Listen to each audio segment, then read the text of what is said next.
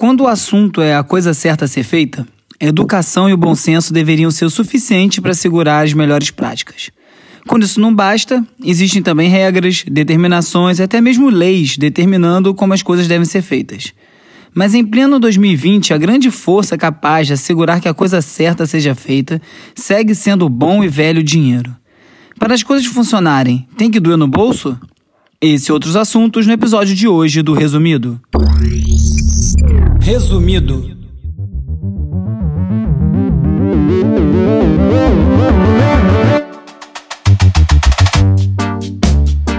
Olá, eu sou o Bruno Natal. Hoje é dia 7 de julho e no resumido número 68, o que significa PL das fake news, o boicote de grandes marcas ao Facebook, hackers em ação, questões sobre o modelo de negócios das redes sociais, deepfakes no cinema, Netflix Party, Ennio Morricone e muito mais. Vamos nessa, resumido. Olá, resumista! De volta ativa aqui depois de uma breve pausa. Expliquei no episódio passado. Comecei um documentário novo e tirei essas semanas para começar a limpar o material que eu separei, dar uma organizada nas ideias. Tá longe de terminar, mas tá caminhando. E é isso. Esses dias eu não tô no meu estúdio tradicional, também conhecido como Minha Casa eu me isolei para começar esse processo de edição, então eu tô gravando direto no celular, sem meu microfone, as condições não estão ideal não, mas fiz o meu melhor. E com certeza o Gusta vai dar aquela salvada aí na finalização. Então se você notar alguma coisa diferente em relação à qualidade de áudio é por conta disso. O Resumido é o primeiro colocado no Apple Podcasts na categoria Notícias e Comentários, então é importante dar estrelinha, deixar uma resenha no Apple Podcast, também seguir no Spotify ou na sua plataforma favorita. E quem puder contribuir no www.catarse.me barra resumido e ajudar a financiar o programa, também expliquei no episódio passado a importância disso, é só visitar lá. Como sempre, quem quiser falar comigo já sabe onde me encontrar, arroba urb no Twitter, arroba resumido.podcast no Instagram, ou então você manda um oi pelo WhatsApp ou pelo Telegram para 21 96969 5848. E aí você passa a fazer parte da lista de transmissão, onde eu envio alertas de novos episódios, conteúdo extra e link para o post no www.resumido.cc com todas as reportagens comentadas em cada episódio para quem quiser se aprofundar. O New York Times anunciou que a partir de agora, quando se referir a pessoas e culturas de origem africana, escreverá negro com letra maiúscula. A Associated Press já havia tomado essa decisão e o New York Times diz que a decisão é consistente com a forma que eles escrevem, por exemplo, Native Americans, que é referente aos os descendentes dos indígenas, é, e que também já é com letra maiúscula, ou também a outros termos étnicos, como asiático ou latino, que também são em letra maiúscula. Branco, no entanto, seguirá sendo escrito escrito em letra minúscula, e o jornal alega que não tem necessidade, uma vez que o branco não é utilizado para descrever uma cultura ou uma história compartilhada. Essa parte eu estranhei um pouco, porque de certa forma, ao falar isso, o New York Times também está dizendo então que culturas afro, tão distintas quanto o Zaire ou do Quênia, são uma coisa só, e acaba aí incorrendo numa generalização. A discussão sobre privacidade e compartilhamento de dados nas redes sociais vai crescendo, assim como o debate sobre o papel das plataformas em regular o conteúdo que é distribuído nas suas redes. O Trump conseguiu se inserir em ambas as questões com seu novo app para a campanha presidencial de 2020. O aplicativo é uma forma de estabelecer contato direto com os eleitores sem o filtro, as limitações do Twitter, por exemplo. O Joe Biden também está fazendo o mesmo, só que o Trump, como de costume, está empurrando os limites. O aplicativo dele, além de dados pessoais e localização, chega ao ponto de controlar as funções de Bluetooth do aparelho. E, e você ele consegue ligar ou desligar o microfone e várias outras coisas assim. E com isso ele consegue interagir com os usuários através da geopropaganda, que são mensagens enviadas para pessoas pessoas baseada na sua localização em tempo real. Então você pode estar passando numa rua e ter um anúncio específico ao, que, ao lugar onde você está caminhando e coisas assim. Te fez pensar nos aplicativos de rastreamento do Covid? Pois é, bem parecido mesmo, né? É o tipo de tecnologia que você consegue rastrear as pessoas para o bem ou para o mal. Ou seja, esse aplicativo vai ter tudo de pior das plataformas sociais reunidas num só lugar. O aplicativo já foi baixado quase um milhão de vezes e, como era de se esperar, é um mar de, desinforma de desinformação. é, várias notícias e alegações falsas e coisas assim, já que é um ambiente fechado e ele pode ir lá publicar o que quiser.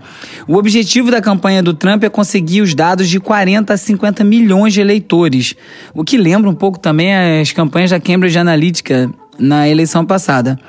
Além da proibição de anúncios políticos na sua plataforma, que foi determinado pelo Twitter, outros sites também têm sido bem mais rigorosos com o conteúdo que eles veiculam. O Reddit, que é um site conhecido por guardar um espírito mais anárquico dos fóruns abertos do início da internet, é, esses dias baniu um subreddit, que é onde é, esses, as comunidades se formam, que era bem famoso entre os apoiadores do Trump por ter infringido as regras de uso ao espalhar conteúdo racista e teorias da conspiração. Algo bem parecido ocorreu também com a comunidade antigoverno Bugalu na plataforma Discord, que é bem conhecida entre os gamers. Bugalu é um código para a guerra civil e, devido a esse conteúdo extremo, eles acabaram banidos lá do Discord. Aí o grupo tentou se reagrupar no Reddit, mas também foram expulsos de lá. E aí traz aquela discussão, né? Os conservadores acham que é censura, os progressistas acham que é uma moderação bem-vinda. O fato é que alguns tipos de discurso já não têm encontrado lugar nem nos cantos mais permissivos da rede, como é o caso do Reddit. De olho no mercado que vai se abrindo entre conservadores, que julgam que essa comunicação pelas grandes empresas de tecnologia e eh, de perfis políticos mais progressistas, como o Twitter e o Facebook, começam a surgir alternativas de espaços dedicados ao discurso conservador. Uma das mais comentadas recentemente é o Parler. É bem similar ao Twitter, e a, pl a, plataforma alega ser um lugar para livre expressão, sem censuras. Mas na realidade o Parler é bem mais complacente com o discurso de ódio e com desinformação. E não por acaso Bolsonaro, Trump, Olavo de Carvalho, Rudy Giuliani já têm contas por lá. Num mundo que está cada vez mais polarizado e dividido em bolhas, a próxima tendência pode acabar sendo uma separação das pessoas em diferentes redes logo de uma vez. Em vez de ficar todo mundo se escalpelando no mesmo espaço, vai cada um para um lugar e aí e, e, cristaliza a bolha. Não tem nem mais troca nenhuma. Curiosamente, o fundador do Parler que diz que é um espaço supostamente dedicado à livre expressão, fez um post com algumas regras de uso da comunidade. Entre elas estavam lá a proibição de postar foto de fezes nos comentários quando uma pessoa discorda com algum post ou fazer ameaças de morte. É difícil concluir o que é mais bizarro, né? Se são as intenções dos participantes do Parler ou se é um lugar existir e ter que exigir esse tipo de regra. Enquanto isso, Kanye West resolveu dar as caras de novo, tá aí às vésperas de lançar um disco novo e diz que vai se candidatar a presidente. É uma, é uma brincadeira oportunista e bastante séria. O Elon Musk já veio na, junto com ele falando que apoia, mas isso vai trazendo é uma falta de legitimidade para o processo todo, né? Desvirtua a discussão, sem falar que se ele estiver falando sério, ele pode levar vários votos da comunidade afro dos Estados Unidos e acabar ajudando o Trump, que é amigo dele, né? Ele não por acaso usa o boné aí do MAGA, Make America Great Again. O projeto de lei 2630 o conhecido como a PL das fake news, foi aprovada no Senado e agora segue para votação no Congresso. Esse projeto de lei vem criando uma polêmica desde o início, porque não teve muito debate. O projeto foi para votação cheio de questões controversas e, e, principalmente em relação à privacidade do usuário, liberdade de expressão, com várias exigências como que as empresas de tecnologia mantivessem bancos de dados no Brasil. Inicialmente, o projeto de lei exigia o fornecimento de documento de identificação, número de celular, para você conseguir criar uma conta numa rede social. Isso para dificultar a criação de perfil falso. Só que o texto acabou sendo adaptado e, da forma que está agora, as plataformas de redes sociais poderão solicitar essa documentação quando o usuário é, desrespeitar as leis ou quando houver desconfiança de que as contas sejam automatizadas ou falsas, né, os tais robôs. Mas essa identificação gera vários problemas de privacidade. Como o artigo é bem vago, ele abre também a possibilidade de ser instrumentalizado, utilizado até para perseguição de opiniões divergentes. Sem falar que, com tantos dados pessoais atrelados à conta de um usuário, um possível vazamento de dados, o que já não é nem mais novidade, de uma dessas empresas pode gerar estragos pessoais ainda maiores para quem for atingido. Outro problema diz respeito à inclusão digital. Porque pelo texto dessa, desse projeto de lei, se o usuário encerrar seu contrato com uma empresa de telefone e perder o número que ele utilizou para criar a conta na rede social, todos os seus perfis são encerrados. Ou seja, pobre não vai poder ter rede social, né? Que aí já começa a resvalar no direito de expressão. Tem também a possibilidade de limitação do número de caminhamento de mensagens em ferramentas como o WhatsApp e o Telegram, em situações específicas. E, de acordo com o texto da, do projeto de lei, as plataformas também deverão armazenar as mensagens encaminhadas em massa por três meses e terão que revelar aos usuários que fizeram encaminhamento em caso de decisão judicial. Isso vai criar uma monitoração preventiva dos usuários. Tudo vai ficar salvo, independente de você ter feito alguma coisa errada ou contra a lei. E o encaminhamento de, em massa é a mesma coisa que uma mensagem ser enviada por mais de cinco usuários. Isso acontece todo dia, várias vezes, nos meus muitos grupos de WhatsApp sobre Flamengo, por exemplo. E além disso, repassar fake news é burrice, é irresponsável, mas não é crime, ou pelo menos ainda não é. Então fica uma coisa bem é, nublada em relação a isso. E aí, para completar, ainda vai contra o que determina a Lei Geral de Proteção de Dados, que diz que os dados dos usuários só podem ser coletados em caso de extrema necessidade para o serviço funcionar. E as plataformas não têm que ter esse poder de polícia, começar a coletar dados de todo mundo. Aí sobre os robôs, as empresas vão ter que desabilitar as contas que fizeram uso automatizado de envio, sem deixar claro que foi um uso automatizado, ou seja, fingir que é um usuário real. Só que também não explica como é que vai identificar uma conta como robô, nem como lidar com esses falsos positivos, né? Quando alguém determinar que uma conta é, é de bot quando não é. É, além disso, os políticos e órgãos públicos vão ficar proibidos de bloquear usuários. Mas como é que você vai saber que é uma conta oficial? O Trump, por exemplo, usa muito mais o arroba pessoal dele no Twitter do que o arroba POTUS, né? Que é President of the United States, que é a conta oficial da presidência nos Estados Unidos. Aí as, as plataformas poderão também excluir conteúdos sem ordem judicial e também vão ter que divulgar trimestralmente detalhes sobre os conteúdos que foram moderados. Cara, é bem complicada a forma que está sendo colocada. O Bolsonaro, inclusive, já indicou que vai vetar o texto caso ele passe pelo Congresso. Poderia ser uma boa notícia, mas obviamente que ele tem interesses bem particulares nesse veto. A gente não pode depender da sorte ou da. Uh, o acaso de ser interessante para o presidente para vetar esse texto. É uma lei que pode fazer a internet no Brasil andar várias casas para trás. Não tem nem mesmo como a gente definir o que é desinformação em termos acadêmicos. Não tem um modelo a ser seguido, o que acabaria levando em debates intermináveis. O texto do projeto de lei fala em algo retirado de contexto. Mentira, é fácil de identificar, mas informações distorcidas é, coisas recontextualizadas, descontextualizadas, é bem mais difícil. E não dá para automatizar esses processos. Ou seja, vai ficar a cargo de uma avaliação humana e, portanto, vai continuar sendo subjetivo. Exemplo disso hoje, eh, recentemente, foi o fiasco do Twitter, que marcou com selo de verificação vários posts que não traziam desinformação nenhuma. Na verdade, a inteligência artificial do Twitter cometeu um erro ao fazer uma associação errada entre tweets que mencionavam 5G e Covid-19 no mesmo tweet sem fazer menção nenhuma à teoria da conspiração que ficou popular no início da pandemia, que dizia que as torres de 5G eram responsáveis pela doença. E aí virou meme, várias pessoas trollaram a inteligência artificial do Twitter para ter os seus tweets marcados com avisos de checagem de fatos por engano.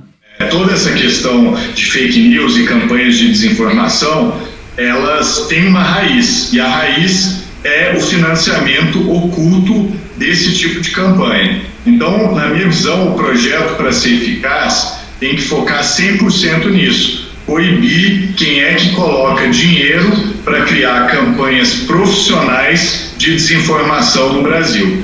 E aí, da forma que essa, desse projeto de lei está, ele, ele acaba alterando o marco civil da internet, que é uma das melhores coisas que a gente teve em relação à regulamentação online. E para uns especialistas como o Ronaldo Lemos, que inclusive trabalhou no marco civil da internet, o projeto devia atacar simplesmente as redes que são organizadas para propagação de desinformação.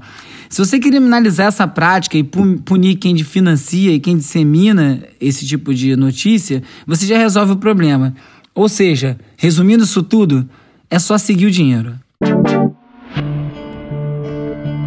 Outro dia eu falei sobre as ações de hackers que têm como alvo empresas menores, mas que prestam serviço para grandes corporações como uma forma de atacar essas empresas maiores.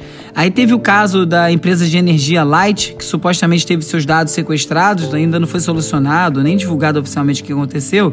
E aí a empresa de segurança digital russa, Kaspersky, que você deve conhecer aí dos programas antivírus, revelou dados de uma pesquisa que diz que 60% dos ataques de hacker na América Latina em abril desse ano aconteceram no Brasil. E vários desses ataques foram feitos a empresas de energia elétrica, justamente porque se trata de um serviço essencial. Então tem uma certa urgência em resolver o problema. Essa alta nesses ataques tem relação com a quantidade de gente trabalhando em home office. Né? As pessoas foram apressadamente deslocadas para casa, sem muita estrutura, sem muito preparo. Isso acabou deixando várias empresas fragilizadas e mais fáceis de serem atacadas. Nos Estados Unidos, a Wired contou a história de um grande vazamento de dados de documentos policiais que foi realizado pelo Anonymous, é o maior desse tipo de vazamento que já ocorreu, com várias comunicações e várias coisas relacionadas, à monitoração de manifestantes durante os, os, os protestos do Black, Eita, do Black Lives Matter. É, vários dados dessas empresas é, que são hackeadas e que não pagam resgate acabam indo parar nos leilões na Deep Web, que é a parte da internet que não aparece nos buscadores como Google e as outras coisas, né? São sites mais escondidos. Aí, através dos dados que esses hackers conseguiram hackeando um escritório de advocacia dos Estados Unidos, vários dados da cantora Mariah Carey estão para jogo online com um lance inicial de 600 mil dólares, ou seja, é negócio grande, é muito dinheiro que movimenta. E não são só empresas. Milhares de ativistas e centenas de instituições que faziam campanha contra a ExxonMobil, a empresa petroleira, por eles omitirem informações sobre a crise climática, acabaram sendo alvo de um grupo de hackers. E o intuito agora era, era calar essas vozes. A Exxon diz que não tem nada a ver com esse ataque, e enfim, mas ele aconteceu, foi através de phishing no e-mail, né? São e-mails falsos que a pessoa clica acaba liberando os próprios dados. Num outro lado do hackerismo, o universo da arte também está sendo é, atacado. É, teve o caso de um quadro de um artista inglês chamado Consta Constable, que foi comprado por 3 milhões de euros é, pelo Rijksmuseum, que é um museu da Holanda. Eu não sei como é que fala isso, provavelmente está errado. É, foi comprado de uma galeria inglesa. Só que na hora do pagamento dos 3 milhões, da transferência, o e-mail do Rick, do Rick Milzinho foi hackeado e o cara transferiu 3 milhões de euros pro cara que estava fraudando ali a negociação. Ou seja, nem a obra de arte ele precisou roubar, ele só interferiu ali na negociação. E agora, o Museu Holandês diz, diz que já pagou e que o problema foi com o, a galeria inglesa que teve seu e-mail hackeado e assim gerou um link falso. E a galeria inglesa está sem o dinheiro que é o quadro de volta. Ou seja, virou um dilema e mais uma discussão nesse mundo digital que só traz novidade. Os CEOs da Amazon, da Apple, do Google e do Facebook vão depor no Congresso americano. Ou melhor, é para o Congresso americano, né? Uma vez que esses depoimentos devem ser todos feitos por videoconferência. É como parte de um painel que vai discutir exatamente as ações antitruste desses gigantes da tecnologia que acabam tomando conta do mercado e acabando com a competição, sem falar nas questões de dados. A questão central é realmente o modo, o modelo de negócios e o modus operandi dessas empresas, que cada vez mais vão se tornando esses monopólios, cada um na sua área e quase sempre sem muita regulamentação ou sobre questões muito novas que não sabe direito nem como regulamentar. Uma das questões mais cobradas diz respeito também ao tipo de conteúdo que é veiculado nas plataformas.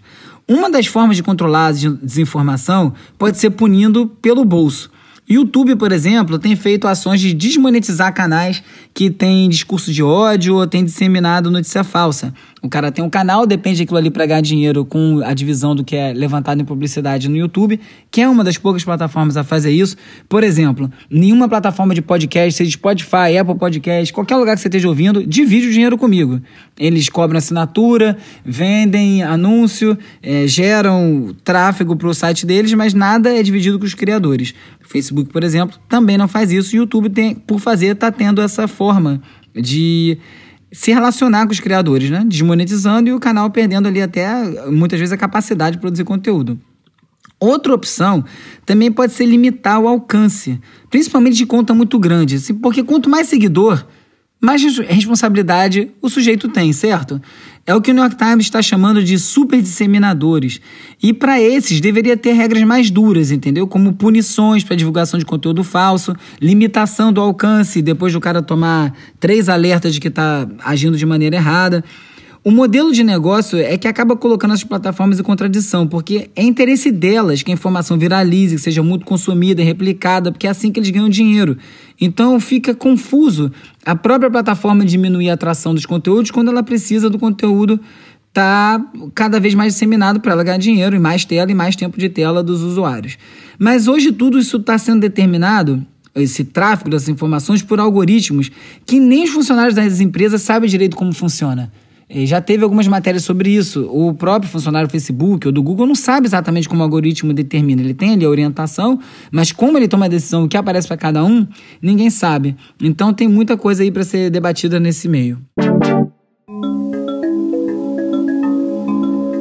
O New York Times também contou a história do Robert Julian Borchak Williams, possivelmente o primeiro caso conhecido de alguém que foi preso por conta de um defeito de um sistema de identificação facial.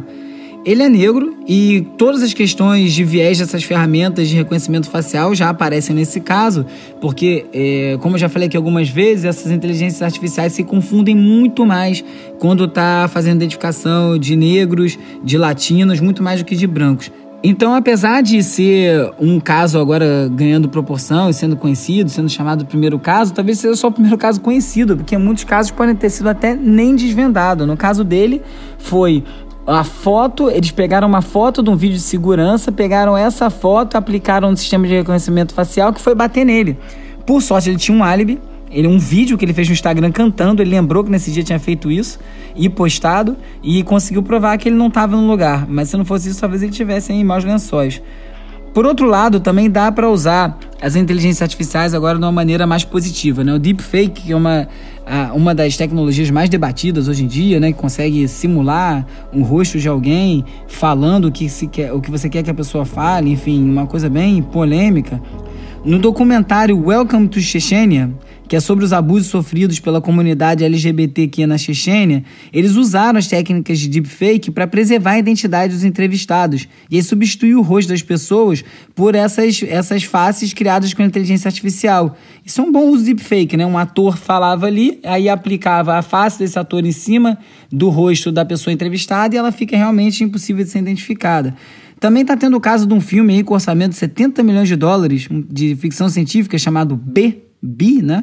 Que vai ser o primeiro que vai ter como protagonista um robô com inteligência artificial. No caso, a Erika, que é um robô que ficou bem conhecido, né? Que tem feições bem humanas e tal. E vai ser a primeira vez que ela vai atuar e aí com inteligência artificial. Uma empresa israelense, a DID, também está dizendo que consegue agora anonimizar pessoas em vídeos de câmeras de segurança. Você pega o material da câmera de segurança e você consegue anonimizar, tirar os traços das pessoas daquela imagem. Para que isso seria usado? Seria usado porque assim você consegue aplicar essas imagens para fins comerciais que hoje em dia não são autorizados, por questões de privacidade principalmente. Então você pode analisar essas imagens para fins de marketing, de negócio, uma vez que ninguém ele vai ter identificado. Né? Essas imagens hoje em dia tem que ter uma autorização legal para ser exibida. Ninguém pode ficar vendo imagem de câmera de segurança de tudo quanto é lugar por questões de privacidade de quem está por lá.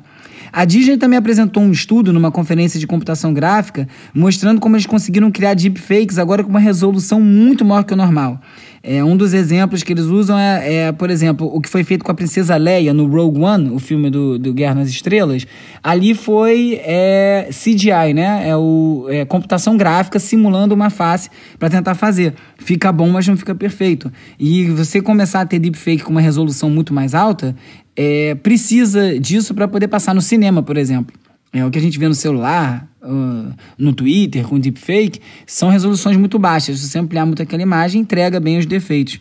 E aí o TechCrunch também escreveu um artigo sobre essa visão mais positiva do uso do deepfake, fala do caso de dublagem, e aí mostra um vídeo em que o Beckham, David Beckham, ex-jogador de futebol, falando em nove idiomas diferentes, em vez de ficar a boca mexendo fora do tempo, não, você aplica ali no, no, no rosto dele uma pessoa que falha aquela língua, com o rosto dele movendo como se fosse o dele, fica perfeito ele falando aquela língua. E, e também ainda na corrida da inteligência artificial, algumas das principais universidades dos Estados Unidos, incluindo a Stanford, Carnegie Mellon, Ohio State, se juntaram a várias empresas como Google, Amazon e IBM para criar o National Research Cloud, que é uma nuvem de pesquisa nacional. E o objetivo é criar uma rede remota que dê acesso para acadêmicos e cientistas a uma força computacional que hoje em dia só está disponível para gigantes da tecnologia é a corrida pela hegemonia da inteligência artificial que já está em curso. Os Estados Unidos e a China disputando aí cabeça a cabeça quem vai dominar esse mercado. Adidas, Puma, Coca-Cola, Starbucks, Unilever, Ford. Não tem um dia que outra grande marca não remova anúncios do Facebook. É que as empresas aderiram à campanha chamada hashtag Stop Hate for Profit, ou na tradução simples, hashtag Pare de Lucrar com o ódio. o protesto contra o discurso de ódio na internet. Há dois episódios eu entrevistei o pessoal do Sleeping Giants Brasil, que é um, um grupo anônimo que está é, criando ações online para forçar as empresas a não anunciarem em sites de fake news, denunciando, né, mostrando para a empresa, olha, você está botando anúncio aqui num site que não é legal. Esses anúncios são feitos através do Google Ads, por leilão, então muitas vezes o anunciante nem sabe onde o anúncio vai passar, é, onde vai parar. E esse movimento veio dos Estados Unidos, tem os Sleeping Giants nos Estados Unidos, e agora um movimento ainda maior é, começou a tomar forma, que é o Stop Hate for Profit, que é pare o ódio para o lucro. Horrível essa tradução, hein? Meu Deus, pare de lucrar com ódio. Pronto, agora melhorei. É, que pede para o Facebook parar de lucrar com ódio e exigindo medidas é, da plataforma contra a disseminação de conteúdos racistas e discurso de ódio. E a ação se dá da seguinte forma: vai ter um mês de duração, agora em julho. A primeira grande empresa a embarcar foi a North Face, que é uma empresa de casacos e roupas de neve, depois seguidas pela Patagônia, que é também mais ou menos da mesma área. E aí veio Ben Jerry's, Levi's, Microsoft, Unilever, Reebok, Honda, Puma, Pfizer, Best Buy, UG, várias empresas bem grandes também é, suspenderam os anúncios no Facebook durante esse mês. Algumas suspenderam também em outras plataformas, como forma de exigir que as plataformas tomem alguma medida, né? Vai enforcar ali no bolso, como eu venho falando aqui ao longo desse episódio, para ver se o Facebook pega a mensagem. O boicote pode chegar a um terço dos 58 maiores anunciantes do Facebook. Algumas empresas como a Coca-Cola e Starbucks disseram que vão parar de anunciar, mas não declararam apoio ao Stop Hate for, for Profit, assim, textualmente. É, a receita anual do Facebook com publicidade é de 70 bilhões de dólares. Só que a maior parte vem de pequenos negócios e não vem das grandes empresas. É o tal do long tail, né? A cauda longa. Por isso, Zuckerberg já disse para os funcionários, no encontro que ele tem semanal com eles, que não estava muito preocupado e também que logo esses anunciantes vão voltar. Eles não vão deixar de fazer uso da plataforma para chegar no seu público. Mas o Zuckerberg está preocupado sim, porque o Facebook vem atravessando uma crise de confiança. E mesmo que a maior parte do dinheiro venha dos pequenos negócios, é questão de posicionamento. Né? O Facebook está totalmente exposto. Você vendo grandes marcas tomar essa atitude, isso reverbera, é, faz outras pessoas pensarem. E o Facebook está totalmente exposto exatamente agora às vésperas das eleições dos Estados Unidos. E vamos ver como é que eles vão se comportar e que novidades e soluções eles vão trazer para evitar o que aconteceu em 2016, quando a eleição de acordo com muitos estudos, indica que foi amplamente manipulada através do próprio Facebook.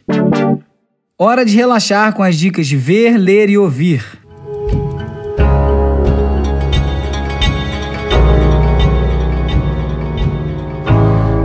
Esses dias pintou um, uma extensão no Chrome chamada Netflix Party, que proporciona aos usuários a se encontrarem online, todo mundo, cada um no seu computador, com esse, essa extensão instalada e as pessoas podem assistir um conteúdo Netflix junto. Uma pessoa pode ter o controle de pausar ou continuar o filme, ou você pode deixar todas as pessoas fazerem isso. Tem uma caixa de comentário do lado e assim as pessoas assistem em tempo real, ali na mesma tela, né? É, cada um na sua casa, mas tendo uma experiência mais próxima de assistir junto. Você também pode marcar isso pelo telefone da Play. Eu tenho lá dúvidas se ficar todo mundo no chat ao mesmo tempo, alguém está prestando atenção em alguma coisa, mas é um pouco já avançando em relação a essas questões de comunicação através de telas, já tentando aproximar uma coisa de tempo real e ser mais parecido com o que é quando a gente está fisicamente um com os outros. A Amazon, inclusive, seguiu o espaço e lançou oficialmente uma ferramenta parecida.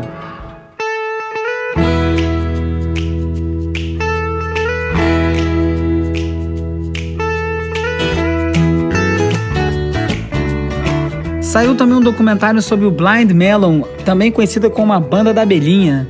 É, quem viveu nos anos 90 lembra dessa música que está tocando aí no fundo. E como o Blind Melon ficou muito conhecido só por essa música, de, de acordo com muitos, um One Hit Wonder. É, o vocalista morreu muito novo e as pessoas consideravam ele genial. E aí acho que o documentário vai tentar buscar isso, né? Mostrar quem era essa pessoa, o que aconteceu e a banda que nunca foi nada muito além da banda da Belinha, mas essa música é um chiclete, hein?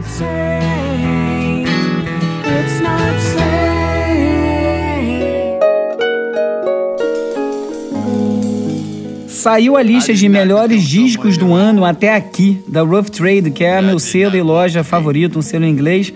É sempre uma lista muito boa e bom você dar conta de ver o que aconteceu até aqui, ainda mais em tempos tão difíceis de acompanhar tanta coisa. Agora, essas listas de melhores do ano até aqui estão virando moda, né?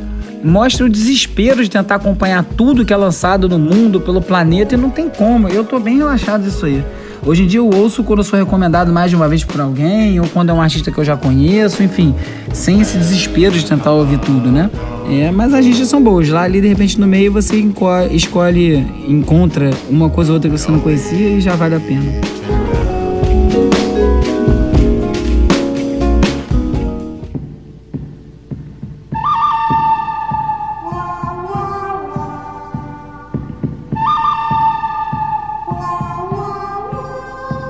Quem partiu esses dias foi o Ennio Morricone, um dos mais famosos compositores de trilhas de cinema do mundo.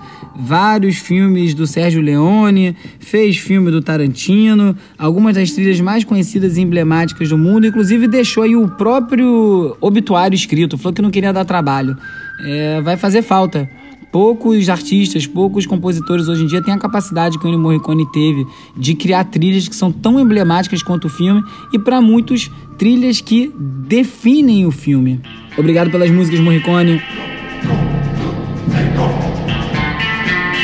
Conforme vai chegando o final do programa, enquanto eu gravo, leio o que está no roteiro e fico com as abas abertas aqui do navegador, eu percebo que algumas coisas eu esqueço de comentar.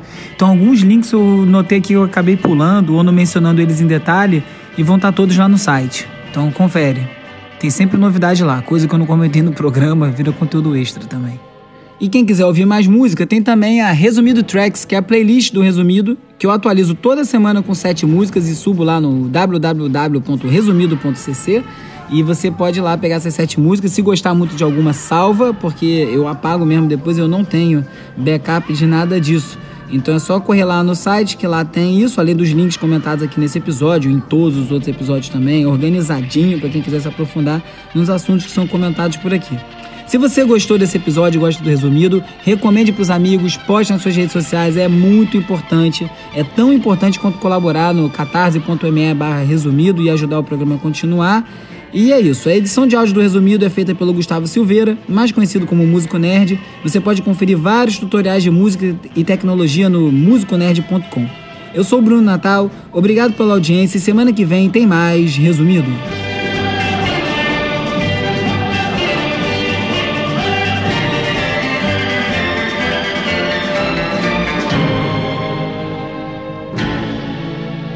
Resumido. Resumido.